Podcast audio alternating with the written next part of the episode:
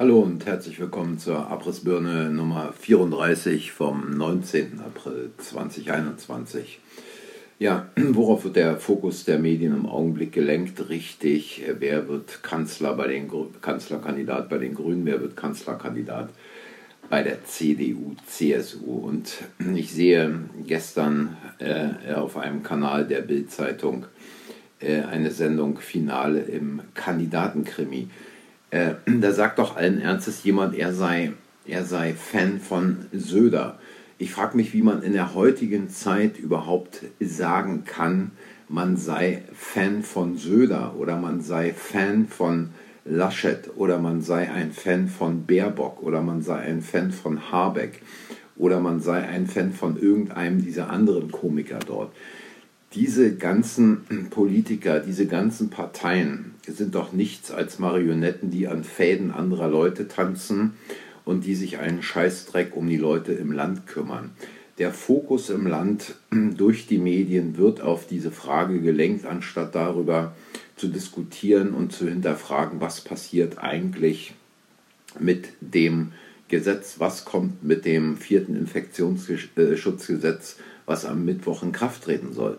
Darüber sollten die Medien diskutieren, darüber sollten die Medien aufklären, darüber sollte man sich unterhalten. Da sollte man über die Vorteile und über die Nachteile eines solchen Gesetzes und über die Folgen sprechen.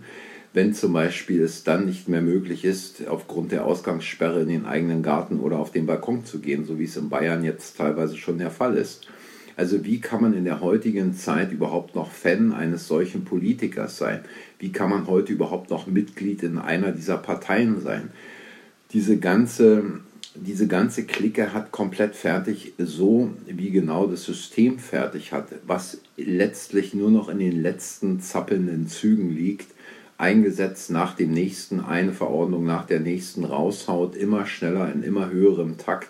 Sie versuchen es immer weiter zu beschleunigen, weil sie merken, dass sie es nicht mehr unter Kontrolle bekommen, dass sie es nicht mehr unter Kontrolle haben und dass sie die Bürger im Land auf extremste Art und Weise einfach fertig machen wollen, so wie sie die Wirtschaft im Land fertig machen.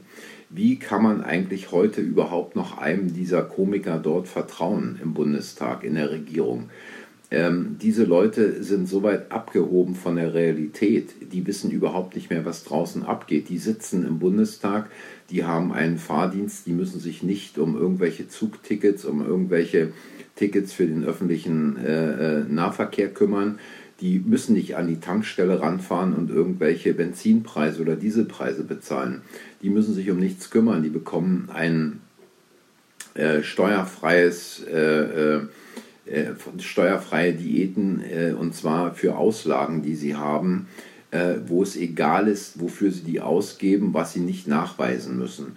Diese Leute haben komplett die letzte, aber auch die allerletzte Verbindung zum deutschen Volk verloren und sitzen dort, wenn sie denn überhaupt im Bundestag sitzen, in ihrem goldenen Käfig. Und so einen goldenen Käfig muss man dann auch irgendwann mal aufmachen und da muss man die Vögel mal rausfliegen lassen. Denn wenn man sich mal die Bundestagssitzungen anguckt und äh, am letzten Freitag, als über dieses neue Infektionsschutzgesetz, wie man es nennt, beraten wurde, da war der Bundestag zu einem Drittel voll. Also was interessiert diese Leute eigentlich überhaupt noch? Was, wofür interessieren sich diese Leute? Anscheinend nicht mehr für solche Dinge.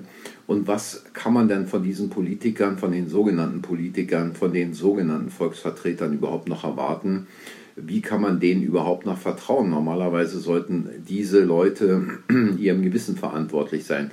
Sind sie ihrem Gewissen verantwortlich, wenn sie äh, dem Fraktionszwang äh, folgen bei Abstimmungen? Wohl kaum. Wie kann denn dieses eigene Gewissen eines Politikers, und zwar aller Politiker, dann immer gleich sein? Es ist doch eine Sache, die so überhaupt nicht funktioniert.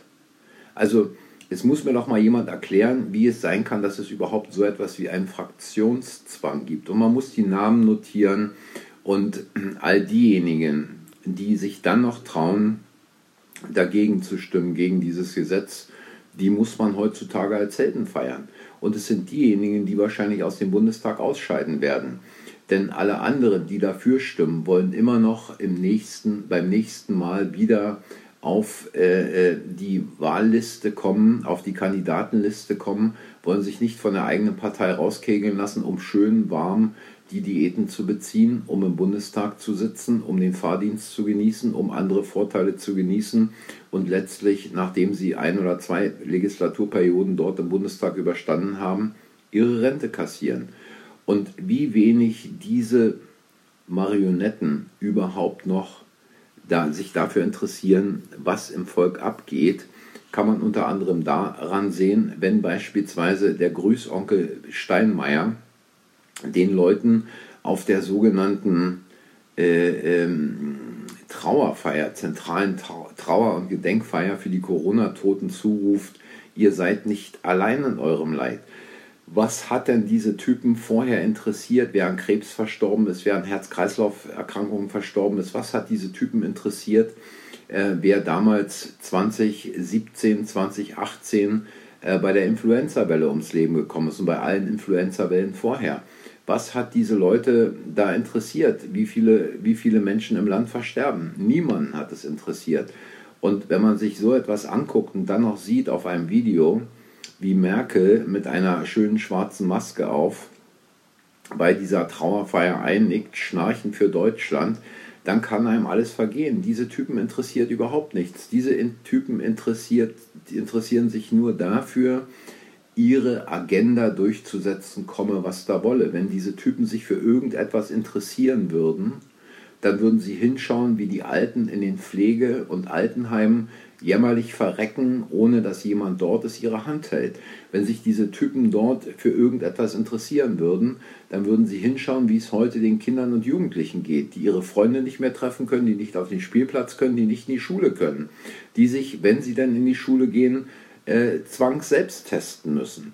Also diese Typen in Berlin, diese Typen in den Landesregierungen sind so ziemlich das allerletzte, aber zumindest keine Volksvertreter.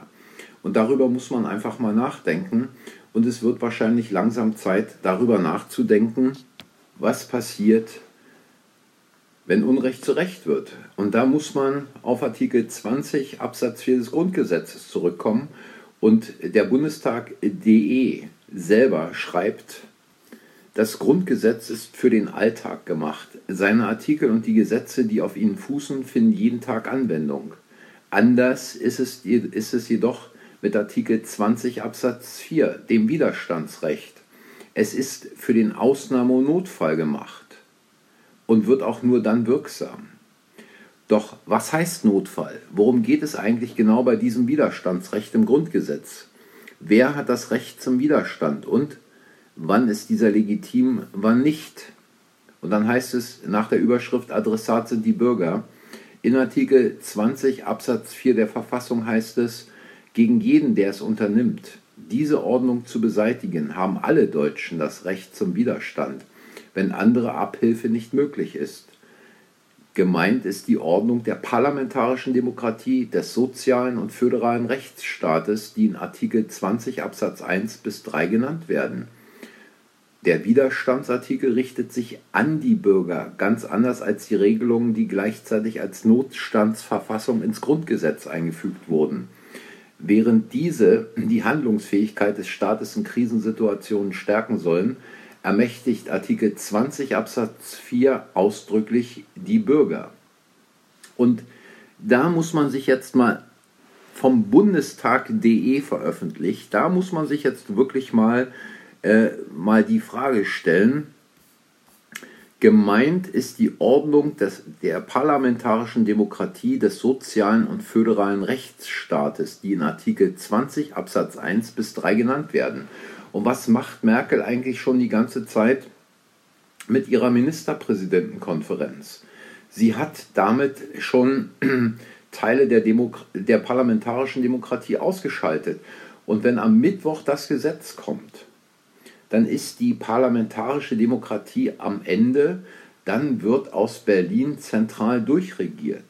Und dies muss man sich einfach mal in Ruhe durch den Kopf gehen lassen um dann zu entscheiden, was man am Dienstag und am Mittwoch macht und wo man sich am Dienstag und am Mittwoch befindet. Nämlich vor dem Reichstag, um diesen Marionetten, um diesen Komikern, um diesen Leuten im Reichstag, im Bundestag klar und deutlich zu vermitteln, bis hier und nicht weiter. So, das war heute ein etwas aufgeregter Podcast. Denkt drüber nach und ihr findet die entsprechenden Links unter dem Video bzw. unter dem Podcast. Ich danke fürs Zuhören. Wenn es euch gefallen hat, hinterlasst ein Like, sagt anderen, dass der Kanal äh, existiert, abonniert den Kanal und lasst auch einen Kommentar da. Ich sage für heute Tschüss und bis morgen.